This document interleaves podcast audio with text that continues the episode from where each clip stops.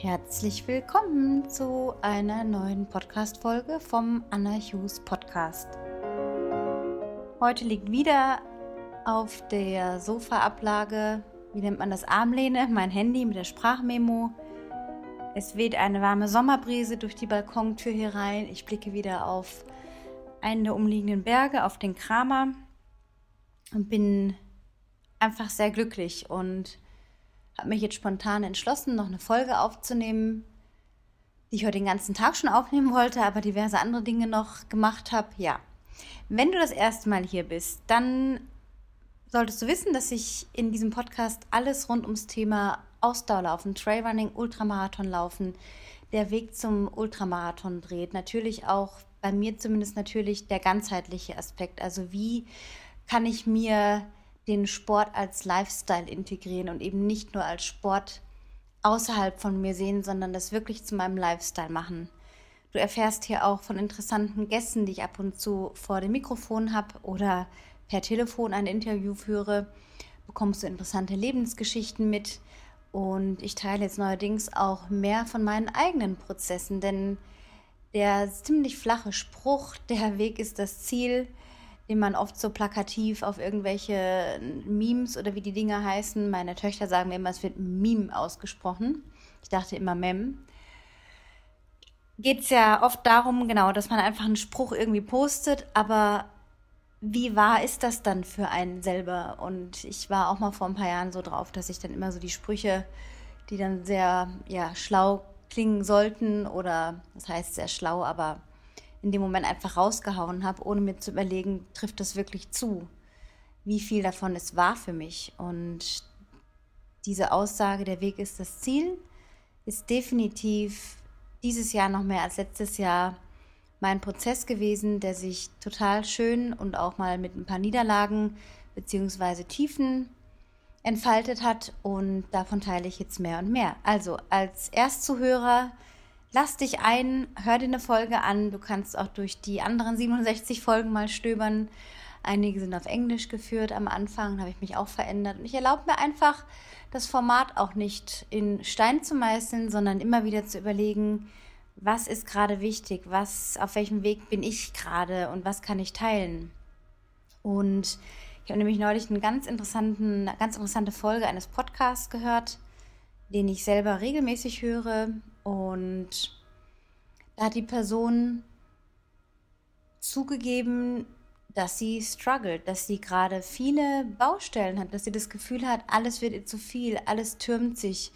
Sie hat so ihre Routinen verloren durch gewisse Lebensumstände und sie hat so ihr Herz ausgeschüttet, aber nicht um Beileid zu ernten oder Mitleid, sondern um mitzuteilen und zu sagen, hey, ich bin auch nur ein Mensch. Bei mir ist auch nicht immer alles unter Dach und Fach. Ich habe nicht immer sozusagen meinen ganzen Kram zusammen.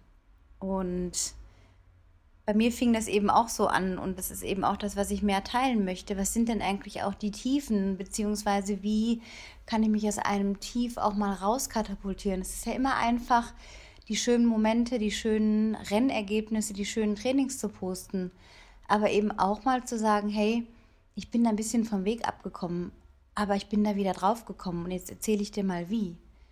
Denn ich sage immer wieder in fast jeder Folge, ich habe kein Rezept für irgendwas, ich habe auch nicht die ultimativen Tipps oder irgendwelche Geheimnisse oder spezielle Guidelines, Rezepturen, wie auch immer man das nennen mag, sondern ich möchte dich einladen, dich irgendwie in deinem Denken anzuregen. Inspirieren wir jetzt auch schon zu viel, aber einfach dass du neue Standpunkte kennenlernst. Vielleicht, wenn du in einer bestimmten Art und Weise über das Laufen denkst oder über, den, über das Ultralaufen oder das Trailrunning oder das Thema Ernährung und ich dann eben ab und zu mal zu diesen verschiedenen Themen etwas erzähle, dass du davon einfach eine Anregung mitbekommst. Was du dann daraus machst, kann ich sowieso nicht beeinflussen. Deswegen ist auch dieses ganze Influencing im Grunde ein totaler Schmarrn, den man da draußen so viel sieht auf Social Media und ich möchte dich einfach ein bisschen aus dieser Blase wegholen, denn mir ist es gerade wieder so in den letzten Tagen aufgefallen, mal vorab, bevor wir in die Folge einsteigen, die sich heute ums Thema Trailrunning dreht, habe ich gemerkt, dass es der, dieser ewige Algorithmus ist auf Facebook.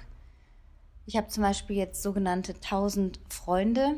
Freunde, ihr wisst schon, was ich meine. Du weißt schon, was ich meine. Natürlich keine echten Freunde. Teilweise sind sie da drunter, aber es sind vielleicht 2% oder 1%. Und der Rest sind halt irgendwelche ja, Menschen, die vielleicht mit dem Sport zu tun haben. Im, Im Grunde ist es auch ein anderes Thema, eine Diskussion, wieso brauchst du viele Freunde und wieso ist halt warum. Reichweite und so weiter. Aber der Algorithmus ist sowas von limitiert, dass man nur noch den gleichen Kram sieht. Und das bringt einen in so, ein, in so eine Enge. Also mir geht so, wo ich jetzt wirklich beschlossen habe, die Posts, die mich sehr stören, die ich immer wieder kriege. Ich kann mich natürlich fragen, warum stören die mich, was triggern die an? Oder ich kann einfach sagen, es nervt. Ich bin jetzt auf einem anderen Weg, ich bin da nicht mehr, wo die oder die Person gerade ist oder steht oder hin will. Also entferne ich die Person oder abonniere sie halt nicht mehr. Und es ist ganz wichtig, sich immer wieder auch mal zu fragen, bin ich da noch, wo ich hin will? Oder stehe ich gerade da, wo ich sein möchte im Laufe in meinem Lifestyle? Und Social Media kann eine Gefahr sein für deine eigenen Motivationen auch, das, was aus der Innen herauskommt.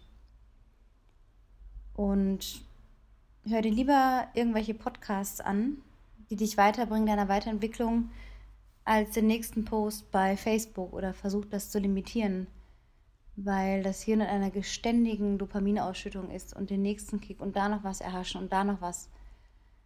Das muss man irgendwie mit Abstand sehen und das sind immer nur Ausschnitte, die wir von Menschen, auch bei mir ist genauso, man sieht immer nur Ausschnitte von einem Moment, von einer Sekunde oder Hundertstel Sekunde im Leben eines Menschen beim Überqueren einer Ziellinie beim Laufen auf irgendeiner Wiese, auf irgendeinem Trail, beim Gehen auf einem Gletscher meinetwegen, egal. Aber wir wissen nie, was dahinter steckt. Und das ist das, was fehlt, weil sich keiner mehr traut zu sagen, I fucked up oder mir geht's da gerade scheiße. Kennt das jemand von euch? Hat jemand Tipps oder Möglichkeiten, wie ich da rauskommen kann? Man traut sich nicht mehr um Hilfe zu fragen. Und das ist diese andere Tendenz, die ich im letzten Podcast schon angesprochen habe nach der ewigen Leistung und sich gar nicht mehr eine sogenannte Schwäche, die aber in Wirklichkeit keine ist, aber die oft so degradiert wird, zuzugestehen und zu sagen, ja, ich komme da gerade nicht weiter. Und das Leben ist Lernen. Für mich ist das eine ganz wichtige Erkenntnis. Auch Leben ist Lernen, Laufen ist Lernen. Durch das Laufen bewege ich mich weiter, ich entwickle mich weiter. Wenn ich meine zu stagnieren, kann ich im Training was ändern aber ich bin in Erkenntnissen immer weiter, wenn ich weiterlaufe. Das ist unaufhaltbar. Und ich war jetzt auch zuletzt in so einer Blase von Laufen, meinem eigenen Training, meiner Kundenbetreuung, meines Table-Geschäfts mit dem Peter, wo ich sehr, sehr viele Stunden, wir beide sehr, sehr viele Stunden wöchentlich reinstecken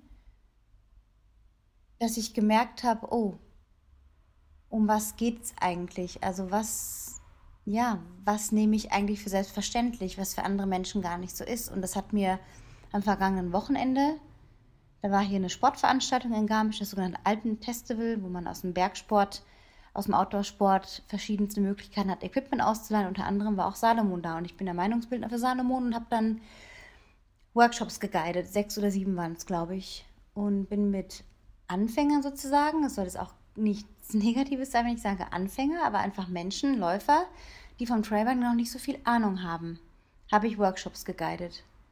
Und ich war auch ein bisschen betroffen davon, dass so viele Fragen da waren, jetzt wo der Sport schon seit vielen Jahren gehypt wird, jedes Jahr neue Rennen aus dem Boden sprießen wie Pilze. Über Österreich, Frankreich, Deutschland sowieso, Italien. Aus jedem Berg wird mittlerweile fast ein Rennen gemacht, ein Event. Es ist ein Marketing nur noch. Ist die Frage, ob das sein muss, nochmal eine andere Diskussion. Und da wurde mir klar, dass erstens das, was ich glaube zu wissen oder das, was ich auch weiß und erfahre, das wissen doch andere auch, die laufen oder in den Bergen unterwegs sind oder einfach nur outdoor auf einem Waldpfad. Aber dem ist nicht so. Das war die erste Erkenntnis. Also das war so ein wichtiger Augenöffner, wieder zurückzurudern zu den eigenen Anfängen, mal kurz nachzudenken, hey, ich stand da auch mal. Und jetzt bin ich halt weiter in meiner Entwicklung. Und vielleicht kann ich andere Menschen mitnehmen, anstatt mich über sie zu stellen. Und das ist auch das Social Media Problem. Diese ständige Posten von Platzierungen, Höhenmetern, Kilometern ist der größte Bullshit überhaupt. Das habe ich auch schon mal gesagt im Trailrunning. Vergleiche kein einziges Trailrennen, Wettkampf, egal welche Strecke, mit einem anderen. Jeder Pfad ist anders. Ich kann hier in Garmisch auf 12 Kilometern 1300 Höhenmeter machen und eine Stunde 45, eine Stunde 50 brauchen oder länger, je nachdem. Es ist reine Autobahn da hoch. Dann gibt es genau die gleiche Strecke, genau die gleichen Höhenmeterverteilung, woanders und da brauche ich zweieinhalb Stunden. Ja, bin ich deswegen schlechter? Und jeder postet nur noch die Höhenmeter auf den Meter, die Kilometer auf die Kommastelle, die Zeit am besten noch auf die Sekunden. Und das ist einfach irrsinnig, weil es sagt nichts über dich aus. Und wenn du das tust, sowas, lass es bleiben. Erzähl doch deine Erfahrungen, nimm die Leute mit auf die Reise, weil ich das einfach mein Anspruch, aber ich vermisse diese Geschichten, diese Laufgeschichten, diese Höhen und Tiefen, die man bei so einem Ultra hat. Und wir alle suchen ja was bei so einem Ultra, sonst würden wir es nicht machen. Und über diesen Weg was zu erzählen, anstatt mit Platzierungen und Altersklassenwertungen und Kilometern, Höhenmetern um sich zu schmeißen, ist das vielleicht wieder mehr diese Connection, anstatt dieses Ego herausfeuern und guck mal, da war ich, das habe ich erreicht und das ist das Podest, das ist schön und das ist auch toll, von außen eine Anerkennung zu bekommen. Aber wir wissen nicht, was die Leute dazwischen machen. Und dieses Dazwischen, das ist auch ein Thema, was ich in meinem Podcast ansprechen möchte. Was ist denn dazwischen? Was ist zwischen der letzten Trainingseinheit und dem Wettkampf? Was passiert danach? Wie gehe ich nach Hause? Wie nehme ich mein Training wieder auf? Wie fühlt sich mein Körper an? Wann sagt schon mal jemand, oh, ich bin voll auf dem Höhenflug und drei Tage später kam der Mega-Crash. Ist mir letztes Jahr auch so gegangen nach dem UTMR. Mein damaliger Coach, der Thomas, hat noch gesagt, wundere dich nicht, wenn du nach vier, fünf Tagen den Crash hast. Und der kam. Und es war nicht schön. Weil du plötzlich denkst, ja, wieso, weshalb, warum, was sollte das? Ähm, ich mache mich kaputt oder das ist doch nicht gesund. Ähm, sehr emotional reagiert. Und dann fängt ein Social Media nicht auf. Aber wenn du Connection mit Leuten kreierst, das macht Community aus. Und auch mal dazu stehen und zu sagen, hey, damit habe ich gerade zu kämpfen, damit habe ich gerade zu tun. Ich möchte nicht wissen, wie viele Menschen in ihrem Kämmerlein hocken und sich nach der Trainingseinheit heimlich die Zigarette anstecken. Zum Beispiel. Nach außen hin aber rauskennen, hey, ich bin super sporty hier, ich bin jeden Tag am Trainieren, jeden Tag hier und da unterwegs. Nun will ich nicht abwerten, dass es schlecht ist, aber es passt einfach nicht zum Sport-Lifestyle, den ich nach außen kehre und im stillen Kämmerlein mir fünf oder zehn Zigaretten am Tag reinpfeife. Oder das Bier danach. Das Bier danach, ob es ein Wettkampf ist oder nach einer Trainingseinheit, ist völliger Unfug. Und das ist auch eigentlich nochmal eine andere Podcast-Folge. Weil zum Thema Alkohol kann man letztendlich endlos diskutieren. Aber du ruinierst komplett oder zu einem sehr, sehr großen Teil deine Erholungsphase nach einem Wettkampf, nach einer langen Trainingseinheit, nach einem intensiven Training. Und wir tun das immer alle ab mit, ja, ich habe es mir doch verdient, ach, das eine Glas. Ja, genau das eine Glas. Und das läppert sich und hast du plötzlich sieben oder acht Gläser in der Woche. Und das summierst du mal hoch auf die Liter. Alkohol. Das ist auf jeden Fall nochmal eine Podcast-Folge. Also, was ich sagen wollte, ist, wir wissen nicht, was im stillen Kämmerlein läuft. Und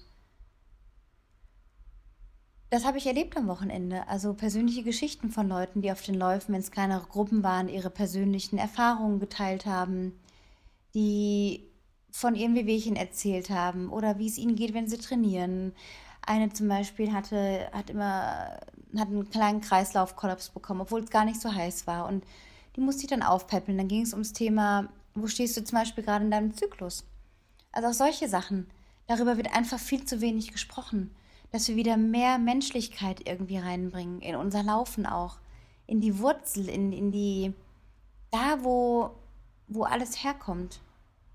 Aus der Freude hoffentlich und aus dem Spaß und an dem inneren Antrieb. Ja, so war das dann also bei diesen Workshops und bei dem Trailrunning Guiden. Worauf kommt es denn an als Anfänger, als Einsteiger, als vielleicht Neuling? Neuling finde ich das schönere Wort, weil es beinhaltet das Neue, das Neugierigsein, das mit Spannung auf das Warten oder Hoffen oder sich freuen, was kommt. Also die Neulinge auf dem Trail, die waren so begeisterungsfähig und euphorisch und haben alle ein strahlendes Lachen und gerötete Wangen gehabt am Ende und diese Strahlen in den Augen, das mich auch total glücklich gemacht hat. Und da immer wieder hinzugehen zu diesem Ursprung und das gespiegelt zu bekommen, das war einfach ein Geschenk. Und im Trailrunning kommt es letztendlich gar nicht auf so viel an, aber wir sind auch überhäuft durchs Internet, durch Magazine vielleicht auch, durch Influencer, durch Athleten von verschiedenen Marken und Firmen, die sogenannte, ja, die zu den Teams gehören und sehr präsent sein müssen, vertraglich bedingt vor allem. Da bekommen wir halt so gespiegelt, dass es halt normal ist, mal eben schnell im Hochalpinen rumzutappen mm, oder alles ganz extreme Kletterpassagen zu machen und vertikal zu gehen und so weiter. Aber das Trailrunning an sich ist nichts anderes als abseits der Straße zu laufen. Das kann ein kleiner Feldweg sein, das kann ein Schotterweg sein im Wald, ein Pfad mit ein paar Wurzeln und Steinen. Natürlich ist es auch der hochalpine Weg oder der Weg im Mittelgebirge. Aber im Grunde ist es das, was ich in, früher schon in meiner Jugend, als ich angefangen habe, Langstrecken zu laufen mit 15, 14, 15. Damit meine ich jetzt bis 10 Kilometer. Da war das eine Waldrunde. Fast nur Wald, vielleicht ein paar hundert Meter auf der Straße, um wieder auf den nächsten Pfad zu gehen. Aber es war eine leicht wellige Runde im Wald, überwiegend flach, bis auf so ein paar Mini-Anstiege. Und das war halt damals das Waldlaufen und das nennt man halt heute Trail. Und es ist auch okay, diesen, diese Entwicklung zu haben und dass man auch weiß, woran man ist, wenn man vom Trailrunning spricht. Aber wenn man Leuten sagt, man macht Trailrunning, dann ist es doch immer noch in vielen Köpfen nicht bewusst und nicht präsent und viel nicht wissen. Und im Grunde brauchst du ja eine Uhr vielleicht, um auf die Uhr zu schauen, aber Kilometerdurchschnitte kann man sich letztendlich sparen. Das haben auch viele Leute gefragt. Ja, wie schnell laufen wir denn in der Morgengruppe bei dem Workshop und in der Nachmittagsgruppe? Und ich habe gesagt, ich kann das nicht sagen, weil ich kann nicht sagen acht Minuten oder sechs Minuten oder fünfeinhalb oder neun. Es kommt auf die Gruppe an, aber man kann das nicht vergleichen. Jeder Trail ist anders. Wenn er stark verwurzelt ist, stark mit oder steinig ist, bin ich natürlich viel langsamer, als wenn ich eine Autobahn, sage ich jetzt mal, oder einen Forstweg hochlaufe mit derselben Steigung. Und das ist, dass dieses Loslassen von fixiert sein auf Kilometer, Durchschnitte, Tempo. Da kann ich nach der Herzfrequenz gehen. Das ist eine gute Übung. Dass ich sage, okay, ich passe mein Tempo so an, dass ich nicht über einen gewissen Wert komme, zum Beispiel. Eine weitere Frage war noch, was brauche ich denn wirklich für Schuhe?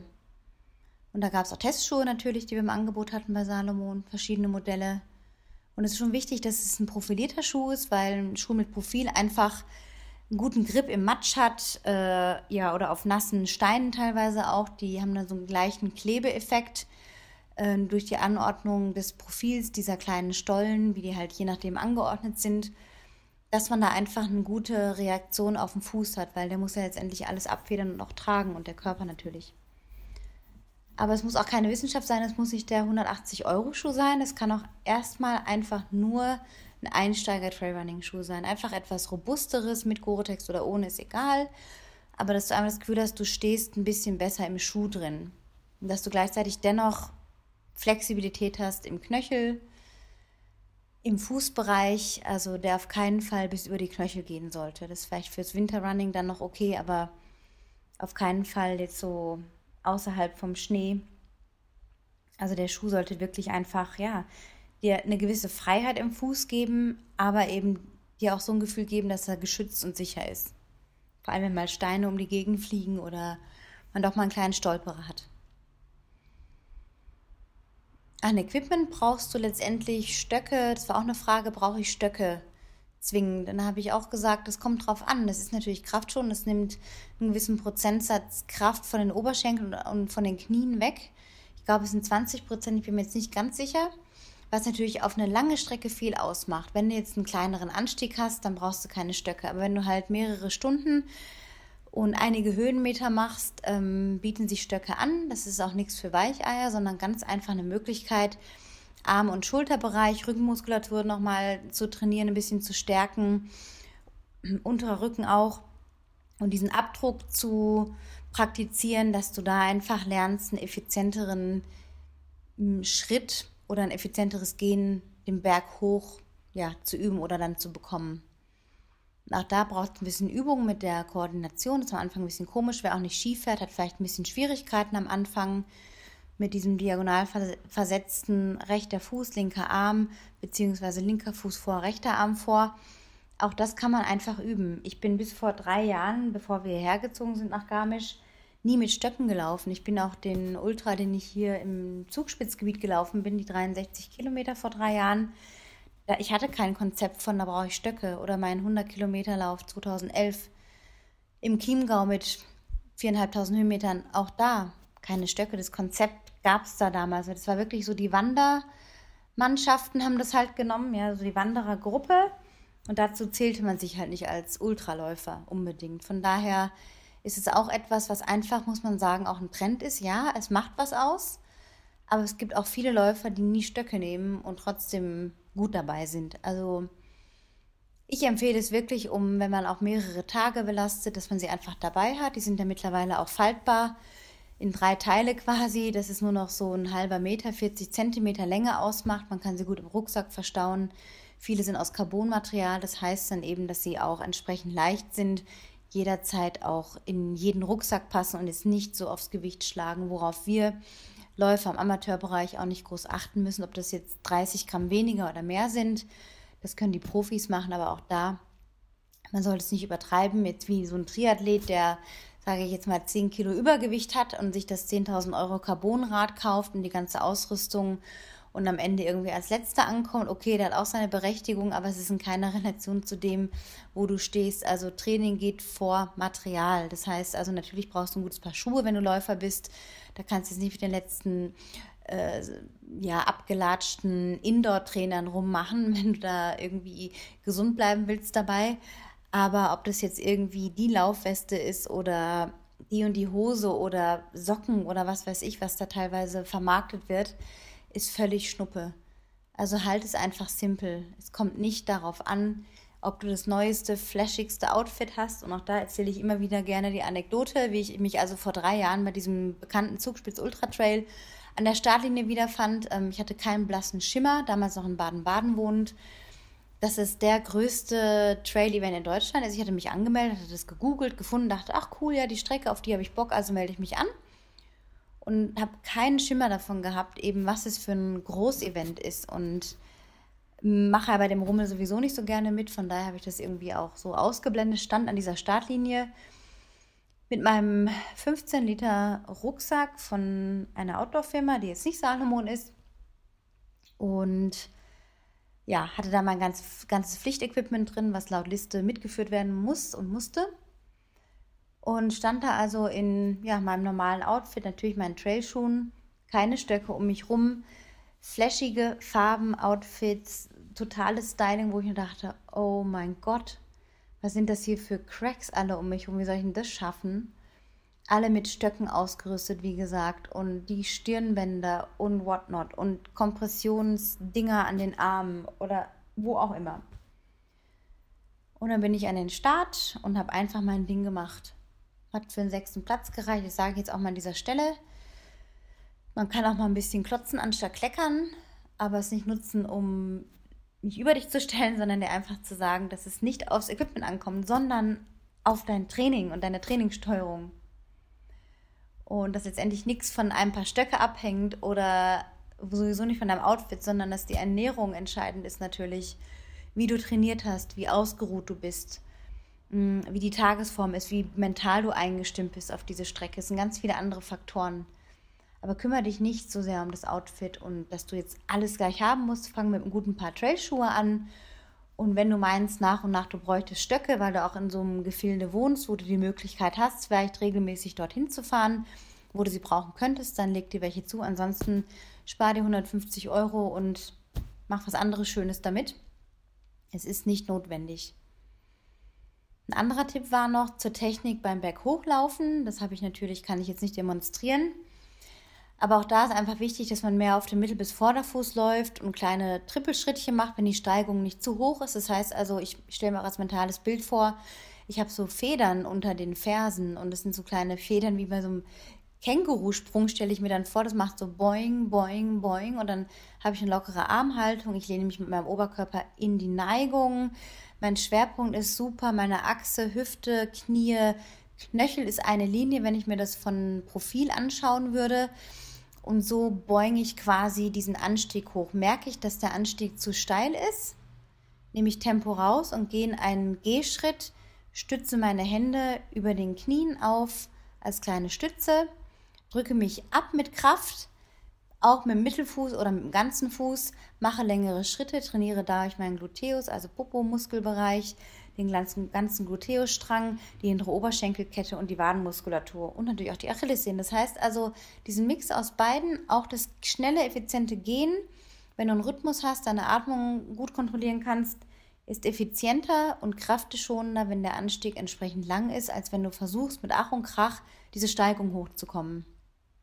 Also sieht man immer wieder, es soll dann lospreschen, dann hängt in die Zunge raus und dann kommt der im Gehtempo quasi schnell hochgeht locker beschwingt vorbei und kann das noch eine halbe Stunde durchziehen. Also Läufe sowieso, wenn du wettkampforientierter bist, werden ja nicht am Berg hoch gewonnen oder ausgerichtet oder da wird nichts entschieden, sondern wie schnell kannst du wieder in dein Lauftempo kommen, deine Grundlagenausdauer, ähm, wie kannst du wieder in deinen ja, guten Laufschritt kommen auf den flacheren Abschnitten und wenn es runtergeht, dass du noch genug Kraft in Oberschenkeln hast. Und beim Berg runterlaufen ist die Krux letztendlich auch, diesen Schwerpunkt mitzunehmen und sich eben nicht mit den Oberschenkeln zu bremsen, wo, worüber auch viele sich beschweren, oh, ich habe so Oberschenkelbrennen und mir hat alles wehgetan.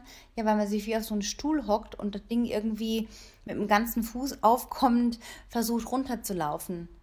Das ist aber nicht effizient und kräfteschonend und Muskel weniger ermüdend, sondern im Gegenteil.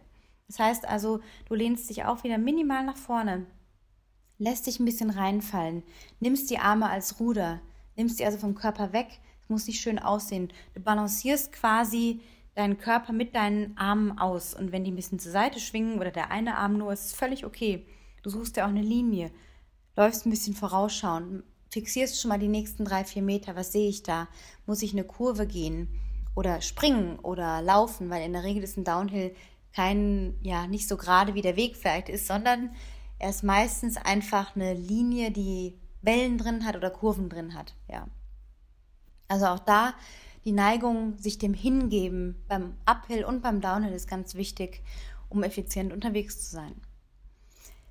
Ja, das waren erstmal so die Tipps für Neulinge im Trailrunning. Neugierig sein, Fragen stellen dürfen, sagen dürfen, hey, ich kenne mich da nicht so aus, kannst du mir da mal helfen? Und vielleicht hast du ja auch ein Thema, wo du gerade merkst, hm, eigentlich traue ich mich nicht so richtig oder weiß nicht, wie ich sagen soll, aber da und da hänge ich gerade fest oder du hast eine spezifische Frage zum Trailrunning, zum Ultramarathon-Training, zur Ernährung, zum Mentalen, dann kontaktiere mich jederzeit per E-Mail unter anna.anna.chus.com. Schreib mir bei Instagram eine Nachricht oder bei Facebook. Du kannst mich auf all diesen Kanälen erreichen. Ich antworte in der Regel relativ schnell, je nachdem, wie ich gerade zu tun habe oder unterwegs bin. Und ich freue mich natürlich auch, wenn du eine Bewertung hinterlässt auf iTunes. Fünf Sterne bitte und ein paar nette Wörter, ein paar nette Sätze, wenn dir diese Folge oder der ganze Podcast insgesamt gefällt, wenn du schon länger dabei bist und schon einige Folgen angehört hast. Du kannst mir auf Soundcloud auch ein Herzchen hinterlassen. Das ist auch mal ganz schön, dass der Podcast ein bisschen verbreitet wird. Und bei Spotify kenne ich zugegebenermaßen die Funktion nicht, wie man etwas liked oder ja, quasi bestätigt, dass man es toll fand oder gefällt mir, so wie bei Facebook, das weiß ich nicht. Zum Abschluss noch, vielen Dank für euer Feedback zur letzten Folge. Ich habe einige Nachrichten erhalten, auch eine E-Mail, ähm, dass die Folge, die letzte Folge gut war oder weitergebracht hat in dem Sinn die Personen. Freut mich natürlich, weil es war eine andere Art von Folge und freue mich, wenn es euch erreicht hat in irgendeiner Form und freue mich natürlich auch, wenn ihr da mehr berichten wollt, was genau sich da vielleicht verändert hat im Denken oder im Handeln. Und dann gab es zum Abschluss noch auf meiner Podcaster-Plattform, wo ich den Podcast immer hochlade, es sind immer verschiedene Schritte, bis es dann mal alles online ist und bei iTunes auch äh, sichtbar wird die neue Folge, hat mir jemand geschrieben, ja, die, der Tobi, der Elpanflex Tobi, macht nur keine Wettkämpfe, weil er zu schlecht ist. Und da habe ich drüber nachgedacht, habe erst gedacht, soll ich dieser Person jetzt antworten? So aus diesem Affekt heraus, so wie kann der nur und wie kann er sich ein Urteil erlauben? Das macht man doch nicht. Dann habe ich das ein paar Tage sacken lassen und das ist auch mein Tipp an dich. Da draußen in dieser Social Media Welt gibt es immer wieder ein paar Leute, die auf dieser Schiene unterwegs sind und es ist nichts dagegen zu sagen, Kritik zu üben, wenn sie konstruktiv ist und irgendwie nach einer Lösung sucht. Aber einfach zu sagen, inter zu interpretieren oder jemandem zu unterstellen, er macht nur keine Wettkämpfe und macht nur seinen Kanal, weil er sich nicht traut, Wettkämpfe zu laufen, weil er so schlecht wäre, ist ein bisschen heftig. Und ich habe mich entschieden, dieser Person keinerlei Plattform oder Gehör zu geben. Habe nicht reagiert, nicht geantwortet, werde ich auch nicht tun. Denn letztendlich wäre das wieder zurück zu dem, ich bin nur wer, wenn ich einen Wettkampf mache. Wäre der Tobi jetzt irgendwie besser in seinem Standing oder für das, was er macht, wenn er jetzt Wettkämpfe laufen würde und dann wäre er vielleicht Zehnter oder Zwanzigster in irgendeinem Männerfeld? Oder wäre vielleicht Erster oder würde seine Altersklasse gewinnen? Was wäre dann anders? Vielleicht würde es ihn pushen, wenn er gut wäre, was wir als gut beurteilen und ihn messbar machen an Platzierungen oder Zeiten. Vielleicht wäre es aber auch ein Schuss in den Ofen und so fährt er seine Linie. Wir können noch respektieren, dass er seine Linie fährt und offensichtlich gut damit fährt und zufrieden ist. Und das ist das, was ich dir mitgeben möchte. Und das habe ich auch von jemandem gelernt oder lerne das immer noch. Die Worte zu kauen. Also wirklich darauf zu achten, was sage ich, was schreibe ich, ob das jetzt auch per E-Mail ist oder per Nachricht, irgendwas. Wie äußere ich meine Botschaft, das, was ich loswerden will? Ist das demjenigen gut gesinnt? Muss ich erstmal die Worte kauen? Habe ich vielleicht eine Wut, einen Frust? Lasse ich das gleich los? Oder kaue ich es ein bisschen, wie als würde ich eine Semmel 30 Mal kauen, wie in so einer Fastenklinik bei Buchinger? Oder feuere ich es gleich raus. Du wirst merken, dass das Kauen dich dazu bringt, erstmal etwas zu verdauen für dich. Bevor du dann vielleicht rausgehst mit irgendeiner Botschaft, es kann auch ein Freund, eine Freundin, Partner, Kinder, egal wer sein. Generell einfach zu gucken, was bezwecke ich damit, wenn ich jetzt das oder das sage oder äußere. Und gerade auf solchen Kanälen gibt es eben auch diese Haudegen, die dann einfach meinen, sie müssten mal irgendwas sagen, dass sie vielleicht auch gehört werden. Das weiß ich nicht. Ist es auch eine Interpretation oder eine Vermutung? Weiß ich nicht, was ihn da getrieben hat, aber es interessiert mich auch nicht, weil ich darauf nicht eingehen werde. Und wenn sich ein Mensch wie der Tobi so entscheidet, seinen YouTube-Kanal zu gestalten, wie er es macht, dann ist das seine Wahl. Wenn es jemandem nicht gefällt, soll er sich es nicht anschauen. Wenn es jemandem gefällt, dabei bleiben. Und so ist auch mit diesem Podcast. Wenn er dir gefällt, bleib gerne dabei, fühl dich eingeladen und willkommen, dir die kommenden Folgen anzuhören. Kannst auch gerne Tipps geben, wenn du Bock hast auf einen speziellen Gast, den du gerne mal hören wollen würdest und selber vielleicht nicht so den Draht dazu hast. Kümmere ich mich gerne um ein Gespräch. Ich nenne es gar nicht Interview, sondern eher Wohnzimmergespräch, was um einiges intimer und privater ist als das klassische Interview, wo ich jemandem Fragen an den Kopf ballere überhaupt nicht meine Art, sondern eher ein Gespräch vertiefen will, um etwas herauszufinden und Interesse zu haben.